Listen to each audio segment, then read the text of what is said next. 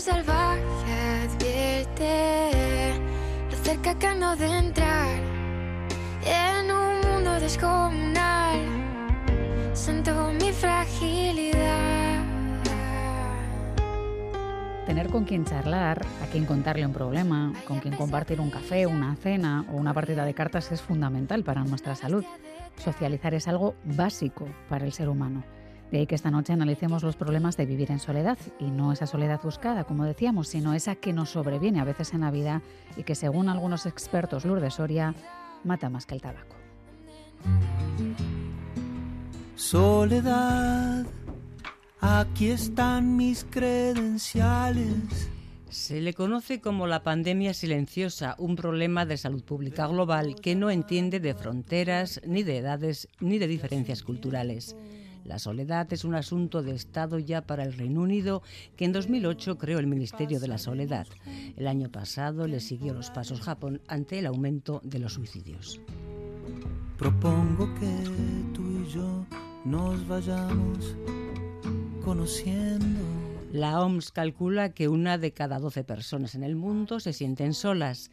Pese a que resulta complicado cuantificar la dimensión real de la soledad, una investigación publicada este año en la revista British Medical Journal esbozaba el mapa mundial de la soledad por edades con una prevalencia en adolescentes que oscila entre el 9% en el sudeste asiático a algo más del 14% en el Mediterráneo oriental. La población de Europa del Norte es la que menos sola se confiesa. En cambio, donde más se prodiga es entre los habitantes de países del este europeo. Casi el 8% de los jóvenes y hasta el 21% de los mayores la sufren. En España, un estudio de la plataforma Soledades advierte que el 11% de la población, más de 5 millones de personas, asegura haberse sentido solas frecuente o muy frecuentemente durante el último año. Y según el Eustat, en Euskadi viven solas 263.000 personas, el 12% de la población. Vayamos conociendo. Los expertos afirman que quienes se sienten solos son más propensos a deprimirse, a tener trastornos del sueño, infartos u obesidad. Una revisión científica de 2015 calculaba en este sentido que la soledad eleva el riesgo de muerte un 26%, aunque llegado a este punto habría que aclarar que la soledad no equivale necesariamente a estar solo y que pasar ratos en compañía hasta resulta agradable sabiendo que tenemos un entorno social estable con amistades y conexiones familiares en las que confiar.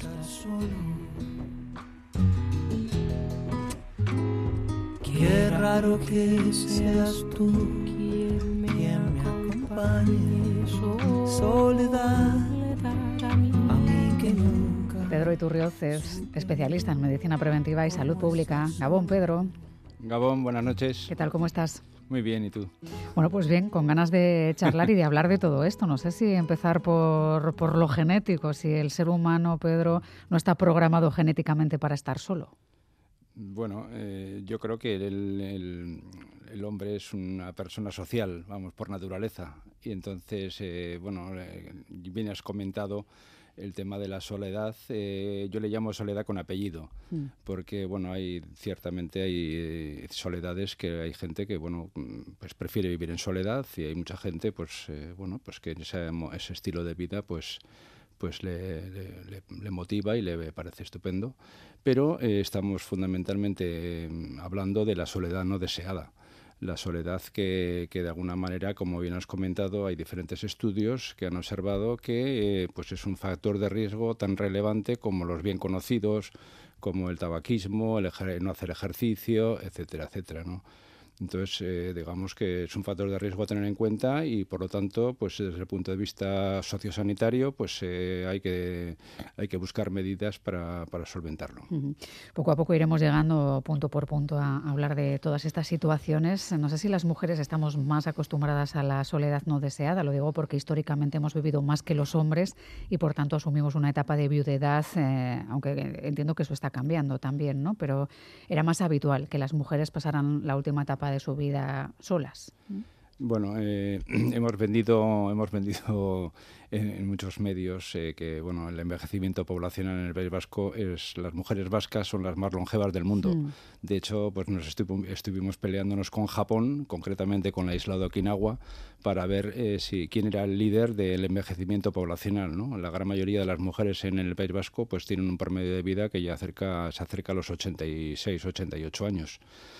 Por lo tanto, eh, como eh, aproximadamente también viven bastantes más años que los hombres, pues lógicamente pues hay mucha mujer que viuda, viudas y, muchas veces si no has eh, pues previsto un poco pues hacer una vida social con la familia, las amistades, el entorno donde vives, etcétera, pues muchas veces pues, pues se quedan estas muchas mujeres en aislamiento social mucho más, en mayor medida que los hombres.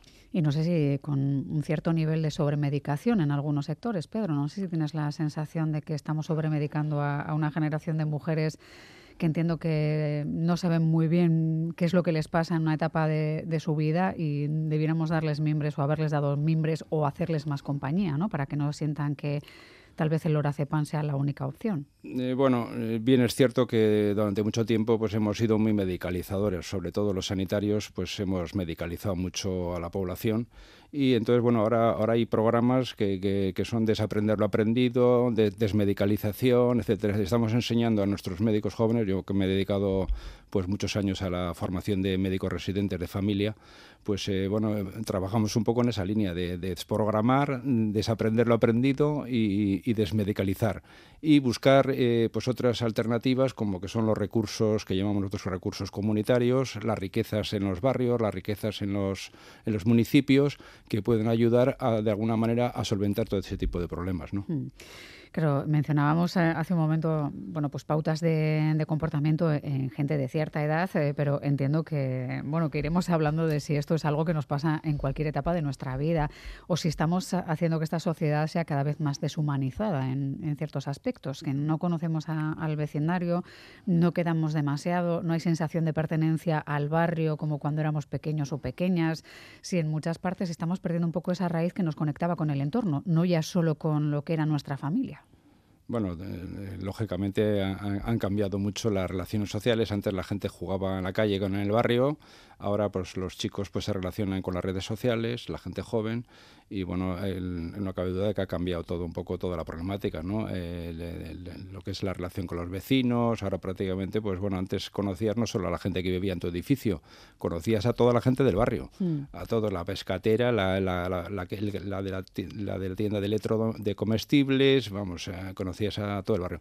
Probablemente formabas parte de algún grupo, de alguna asociación vecinal, cultural, reivindicativa. Sí, y ahora pues prácticamente pues en muchos sitios pues el vecino de abajo no pues no, no sabe ni quién es. Eh, hmm. No, no hay, no hay esa, esa, han cambiado mucho los hábitos sociales en esa línea. Entonces, bueno, pues lo que has comentado, pues a nivel de barrio de tal, pues sí que se está trabajando, bueno, estamos trabajando un poco en lo que es eh, la participación de la comunidad, en el, trabajo intersectorial, pues trabajar con otros colectivos, o sea, de alguna manera evitar un poco el aislamiento también de los diferentes servicios en los que tenemos y trabajar de una forma un poco más colaborativa. ¿no? Sí, tal vez eh, conectar generaciones, ¿verdad, Pedro? Que quizás eh, por ahí debiéramos ir, porque mencionaba nuestra compañera Lourdes Soria algunos ratios de datos oficiales, una de cada 12 personas del mundo se siente sola. Tal vez no mm. todas son mayores, ¿no? Tal vez eh, tengamos que conectar a unas generaciones con otras. Y el otro día volví a releerme el proyecto de cajas lentas que implementaban en una cadena de supermercados en Holanda, los supermercados Jumbo, mm. que claro, ahora que vamos con tanta prisa a todo, incluso a las compras, pues que estaría bien pensar en una caja lenta en la que haya más posibilidades de charlar, que estaba pensado un poco para gente mayor, pero a lo mm. mejor nos sorprendería la cantidad de gente que prefiere echar un ratito porque igual esa mañana tenga 30 años, 40 o 22, no ha hablado con nadie, ¿no? Y no tiene con quién hablar ese día. Igual puede ser una vía, ¿no? Eh, bueno, sí, lo he leído, lo he leído. la de la caja lenta me ha parecido una idea también interesante. Es que mm, hay bastantes iniciativas en esa línea, bueno, sobre todo eh, porque lo consideramos como un fracaso social que haya, pues eh, que también hace poco un médico de Málaga pues lo denunciaba en las redes sociales, en la gran cantidad de, personas que fallecen en su domicilio, que vivían solas y nadie se ha preocupado por ellas, nadie les ha llamado y aparecen pues, eh, pues que empezaba a oler mal en el, vecindario, etcétera, etcétera. Y lo considerábamos esto como un gran fracaso social y que había que, solventarlo o minimizarlo de alguna manera. ¿no? y entonces, bueno, pues bien es cierto que a nivel de barrio pues bueno, pues la, el vecindario, los vecinos, pues pueden eh, tener controlado o conocer, pues si hay alguna persona mayor que vive sola en esa, en esa casa, si se han hecho iniciativas, por ejemplo en La Corruja, pues eh, hay un programa que tienen ellos que se le llama el Portal Solidario, en los que los vecinos se comprometen, pues si hay alguna persona, como he comentado, pues mayor, que, pues, que está discapacitada, que, no, que tiene dificultades de movilidad, etcétera, pues ayudarle, pues trayéndole los medicamentos de la farmacia o subiéndole la, la, bolsa de la comida desde el supermercado, etcétera, etcétera. Mm. De alguna manera, un poco una labor de comunitaria, de vecindario a nivel social. Claro, porque estamos hablando ahora de los más mayores, porque es tremendo lo que mencionabas, eh, ese miedo ¿no? que, existe entre la gente a morir solo, ¿no? y que tarden en encontrarte, que, nadie te eche de menos, ¿no? y, que pasen este tipo de cosas, bueno, pues son realmente dolorosas. Hay que trabajar desde un poco más atrás ¿no? para, para que no nos pase, ¿no? pues en esos portales solidarios, esas cajas lentas y esa vida más lenta, para ver si tenemos tiempo de charlar, para que no nos pase que la soledad mate más que el tabaco, que es un poco uno de esos datos que nos hacía fijarnos en qué está pasando. Porque es verdad eh, que algunos estudios dicen que aumenta el riesgo de padecer una depresión o que nos hace más propensos, por ejemplo, a tener obesidad y que eso tiene consecuencias. Y esto no creo que sea una cuestión solo de gente mayor, ¿no? Bueno, eh, hay, un metaanálisis, eh, un estudio que es un poco el, más relevante de la, relación entre las relaciones sociales y la mortalidad, que evaluaba unas 200.000 personas y se veía que había un gran aumento de, eh, la, mortalidad prematura en las personas que viven de, forma, de forma aislada o sin ningún tipo, en aislamiento social o sin relaciones sociales. Y, recientemente también he revisado, ha habido un estudio en el que ya con, con neuroimagen, con estudios de seguimiento, en pacientes, todos estos pacientes que no tienen contacto social, que nadie les llama por teléfono, que no, que no pertenecen a ninguna asociación eh, que, colectiva, que, eh, viven en una situación un poco de aislamiento, pues eh, tienen más, más propensión también a tener demencias y, bueno, déficits de, cognitivos, etcétera, etcétera. ¿Qué pasa, Pedro, cuando son los adolescentes los que se sienten solos? ¿Cómo se ataja esta situación? No sé si estamos ante el riesgo de depresión también. ¿Se aíslan porque no se encuentran bien? ¿No se encuentran bien porque se han ido aislando por motivos ajenos a ellos? ¿Qué es lo que está pasando con los más jóvenes? Bueno, eh, eh, han cambiado completamente las relaciones sociales entre la gente joven. Vamos, lo veremos en los medios y ahora la gente ya no, pues no, no. Antes los, los, jóvenes jugábamos en el barrio con los chicos del barrio, las chicas, y, estábamos siempre en la calle jugando y ahora, pues prácticamente, pues están juntos, pero están hablando por la, por las redes sociales, ¿no? Las relaciones, eh, todo ese tipo de cosas han, se han modificado que pueden ser buenas o malas. Bueno, pues eh, estos días ha estado saliendo en los medios un poco, pues todo lo, que la, la, gente que esté, que tiene adicción a, pues eso, a, los móviles, a las redes sociales, que prácticamente, pues no, pues no puede estar aislado de, desconectado, no, digamos, del internet, no. Entonces, bueno, pues todo ese tipo de cosas, pues, eh, pues tienen un impacto, digamos, en salud mental, ¿no? Lo que pasa es que no tengo yo la sensación de que quienes están jugando online o están todo el día conectados con sus amigos por TikTok o por WhatsApp o jugando a, videojuegos sientan que, están solos, aunque lo estén en su habitación. Igual el problema está en, en el momento en que dejan de saber relacionarse, por ejemplo. No sé si es un problema creciente que se ha notado más en pandemia, por ejemplo, o a partir de la pandemia? Bueno, eh, durante la pandemia ha habido muchos problemas de salud mental en adolescentes, mm. eh, tentativas de suicidios, el suicidio en adolescentes, eh, bueno, tentativas, etcétera. Ha, habido bastantes casos y de alguna manera, pues vamos, se, puso en alerta a todos los servicios sanitarios un poco porque era un, drama social también, ¿no? Todo ese tipo de cosas, ¿no? Que la gente joven no pudiese salir de casa, que no pudiese relacionarse, que no pudiese estar en contacto, digamos, eh, físico, pues bueno, pues también eso ha supuesto pues un, problema un problema relevante. ¿Cómo se ataja o cómo se reconduce una situación cuando con 14, 15 o, 16 años, que normalmente suele ser una etapa que incluso cuando no hay graves problemas nos parece muy complicado afrontar la vida, los cambios, eh, saber quién somos, cuando tendemos hacia esa soledad tan, tan dolorosa. Sí, es una fase en la que estamos en construcción, somos más frágiles y entonces, bueno, pues eh, podemos estar eh, más expuestos a diferentes factores, ¿no? Yo siempre he recomendado a, toda la gente joven que haga deporte. Hmm. Mi hermano también, que se dedica al tema de deportes, siempre decía que practiquen deporte, que sus amigos sean deportistas y que uno de sus deportes, que, que elijan varios deportes para practicar y que uno de ellos sea colectivo. Porque en, trabajando en equipo, con en grupos de trabajo, o sea, en deportes de, grupo, ya sea el fútbol, sea balonmano, sea básquet, o sea el badminton o el, el voleibol o lo que sea, pues bueno, pues todo ese tipo de grupos de deportes de equipo hacen que de alguna manera todos esos valores que son pues la solidaridad, el, trabajar de forma colaborativa, etcétera, pues adquieran esos valores con el deporte. ¿no? Sí, que creo que, no el roce entre compañeros va haciendo amistades, ¿no? Eso es. Y de alguna manera sabes qué tipo de amigos, los amigos que son, pues eh, son gente que está sana, que está haciendo, que son en el deporte yo creo que es un, en gente joven yo creo que es un ambiente saludable. Claro, eh, y ahí vamos entrando también las chicas, ¿no? O van entrando. Quizás eh, en mi época no era tan habitual que los fines de semana las chicas estuvieran apuntadas a deportes, sobre todo pues, pues como pues, el fútbol o el básquet, y ahora ya sí, ¿no? Bueno, eh, es que en las chicas faltaban referentes. O sea, mm. todos los chicos dicen, bueno, yo tengo a Messi, yo tengo a, Ronaldo, yo tengo a no sé qué, y todo el mundo tiene pues un referente. Y en chicas, pues no, no había, era, había una carencia, digamos, de deportes, pero ahora mismo, pues cuántas chicas están ahora jugando al fútbol. O sea, hay muchísimas chicas que ahora juegan al fútbol, porque tienen referentes, tienen el equipo de la Real Sociedad, tienen el del Atleti Bilbao, tienen el de Real Madrid, tienen un montón de referentes que, bueno, de alguna manera dice, oye, pues si, si ellas pueden, yo también puedo hacer.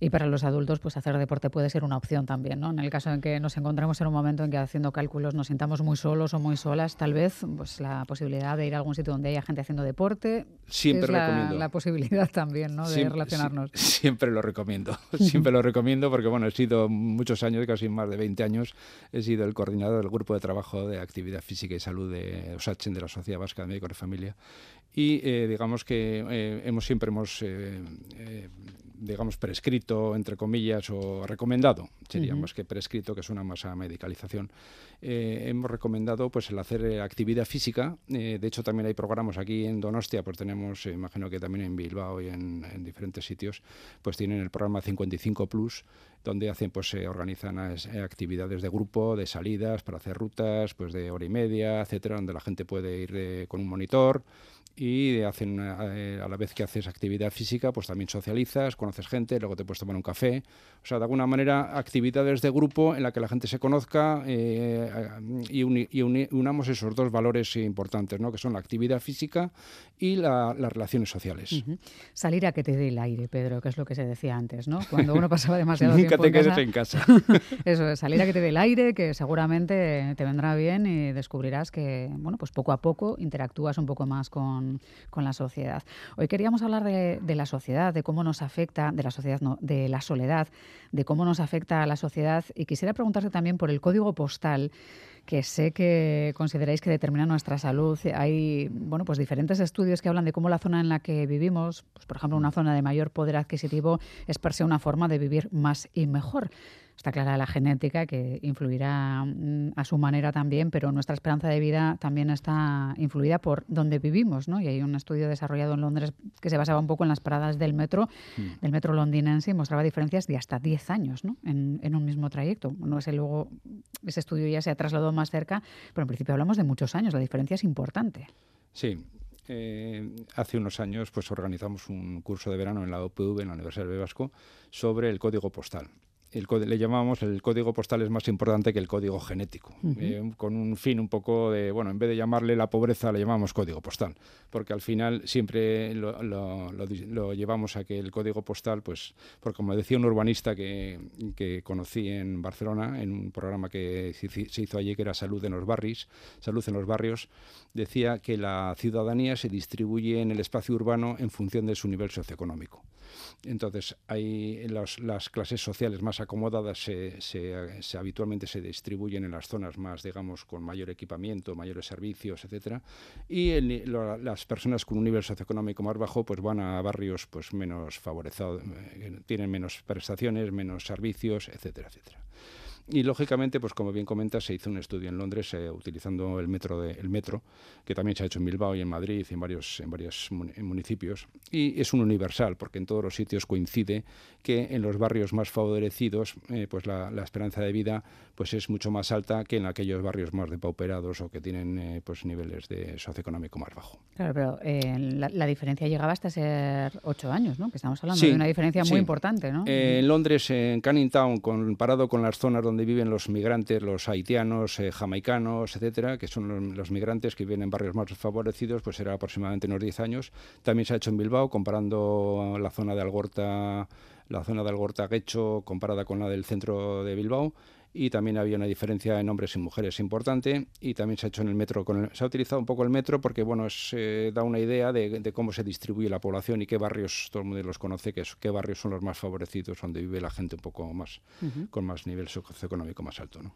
claro hablabas diferencias también entre hombres y mujeres aunque entiendo que esa diferencia la vamos rumiando poco a poco no porque hubo una época en que las mujeres pues normalmente no fumábamos no bebíamos eh, hmm. no teníamos un nivel de trabajo duro como podía ser el que se hacía en cierta parte de la industria ahora más o menos la dureza de los trabajos está equiparada y los otros consumos en muchos casos también. No, no sé si ahí estamos restando esperanza de vida a las mujeres en vez de eh, conseguir ganarla para, para todos.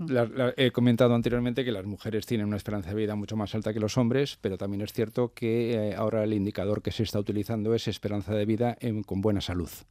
O sea que también es cierto que las mujeres eh, viven más años, pero esos más años que suelen vivir generalmente tienen eh, más discapacidades. Eh, más porque bueno, es lógico que cuanto más años, pues bueno, a mí no me gusta no me gusta asociar envejecimiento con discapacidad ni con pues pérdida de, capacidades, pero sí que es cierto que bueno, más gente, cuanto más años tienes, pues bueno, vas perdiendo, vas perdiendo. Hay otra una un indicador que me, me solía decir un amigo, ¿cómo has dicho que es la, eh, pues la, pérdida de musculatura? La pérdida de musculatura que perdemos con, con la edad, vamos perdiendo músculo y la sarcopenia, le llamamos sarcopenia, y eh, pues bueno, pues sí que es cierto que bueno, hacer ejercicios un poco de fortaleza, bueno, hay un programa del gobierno vasco que es de prevención de caídas en mayores que va en esa línea, ¿no? De, potenciar un poco, aparte de andar, caminar, eh, incluso correr o andar en bicicleta o nadar, pues eh, que sí hacer algún tipo de ejercicio que sea de fortaleza de musculatura, ¿no? porque con la edad vamos perdiendo músculo y de alguna manera pues somos más frágiles a la hora de,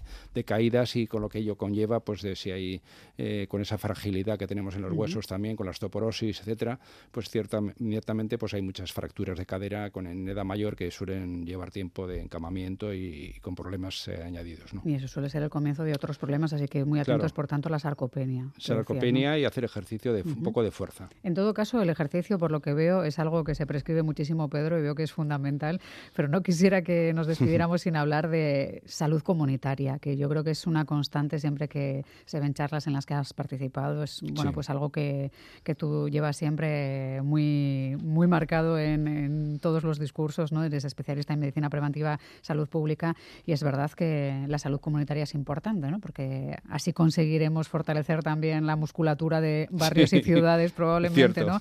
Y revertir un poco esas desigualdades y esas soledades, ¿no? Mm. ¿Cómo podemos proponer o, qué se puede hacer? Porque quizás es mucho más fácil de lo que pensamos. Eh, bueno, pues hay, un montón de abordajes. Hay, la verdad es que hay un montón de abordajes. Lo, trabajamos esto en gran medida en el gobierno vasco, un poco, pues elaborando un poco el enfoque comunitario de salud que llamábamos, ¿no? Entonces, bueno, pues eh, en un principio nosotros los sanitarios hay, hay una, una, cosa que podemos hacer, que es, eh, bueno, primero saber eh, cómo es la problemática y no, no dar mensajes estandarizados a la población de haga ejercicio, deje de fumar, coma bien, etcétera, etcétera, porque dependiendo del nivel socioeconómico de las gentes, tenemos que, digamos, que no estandarizar mensajes, sino de alguna manera personalizarlos en función de lo que llamamos eh, algún autor, eh, algún autor eh, nuestro que decía la, pasar la consulta mirando a la calle. O sea, mm. que no era mirando por la ventana, sino dependiendo del barrio de donde estás ejerciendo, tendrás que tomar una adoptar conductas diferentes, ¿no? adaptarnos un poco a la situación del entorno donde la práctica profesional se hace. Otra cosa, otra cosa que también es importante es que nos demos cuenta, todos los que trabajamos eh, en, atención al público, no solamente los sanitarios, eh, es que eh, hubo un médico y sociólogo que, comentó lo, que llamaba la ley de cuidados inversos, que les dedicamos, más tiempo a las, personas que menos lo necesitan y a las personas que más lo necesitan, las personas mayores, las personas que tienen problemas de audición, los problemas que tienen de discapacidad, los emigrantes, los que no hablan bien el idioma, etcétera, pues intentamos cortar rápidamente la entrevista y, de alguna manera pues eh, no nos sentimos tan cómodos como con una persona con un nivel sociocultural elevado, etcétera, etcétera. Y que además eso se suele hacer sin que uno se dé cuenta, ¿no? Exactamente, y, y se hace de una manera inconsciente. Por eso yo creo que es importante mandar ese mensaje a todas las personas que trabajan en, en atención al público, que sean, lo hagan de alguna manera consciente de que les dedicamos más tiempo a las personas que menos nos necesitan, porque esto tiene que ver con el tema de igualdad, equidad, ¿no? Dice, bueno, pues hay que dar siete minutos a todos los pacientes. Y bueno, igual hay algunas personas que necesitamos darles 15 minutos y a otros necesitamos solamente darles dos. O sea que de alguna manera hay que ser equitativos y tener en cuenta un poco ese tipo de condiciones. ¿no? Pues me apunto esa idea, Pedro, ley de cuidados inversos, que es un poco más charla y menos prisas. Haría falta que, también cuando pasáis consulta se os permita, ¿no? porque es complicado, cada vez hay bueno, pues más prisas y, no siempre tiene uno tiempo de hablar de verdad con, un paciente, ¿no? para detectar que a lo mejor son soledades lo que está padeciendo, además de otras cuestiones. ¿no?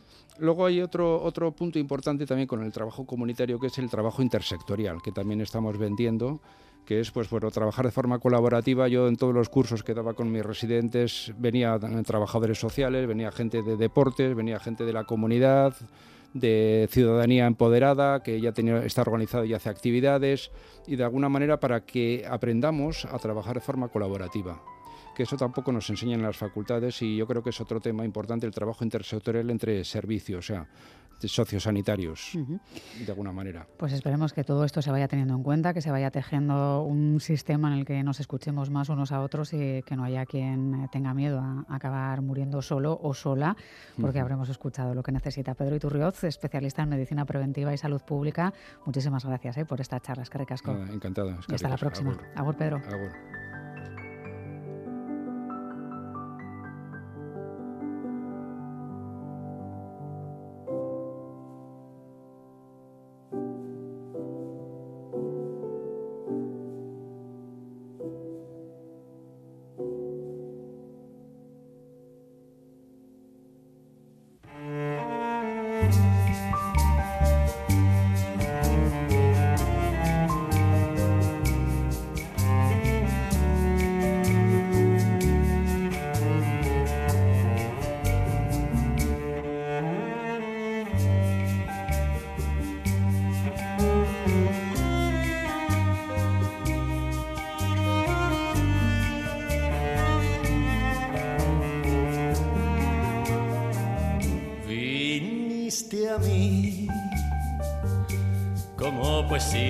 Canción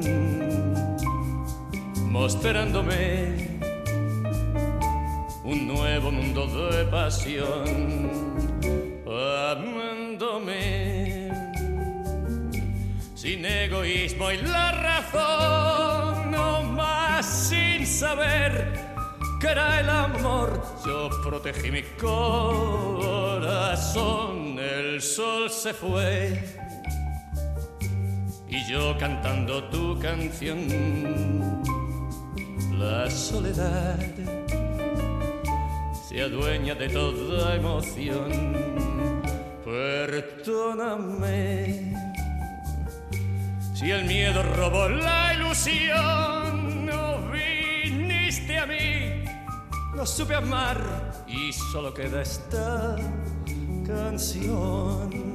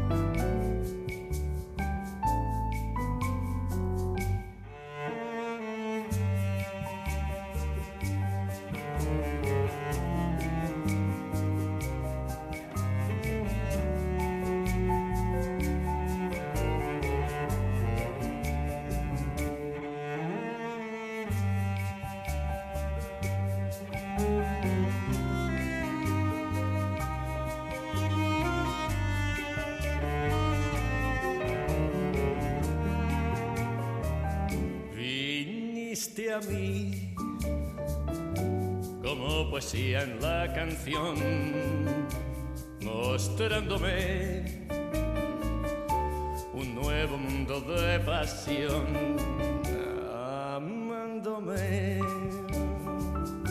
sin egoísmo y la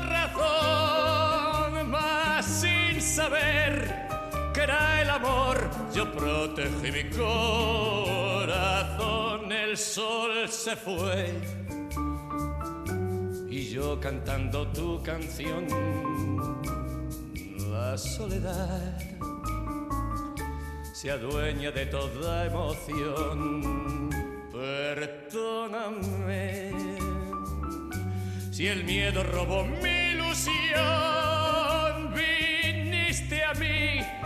no supe amar y solo queda esta canción.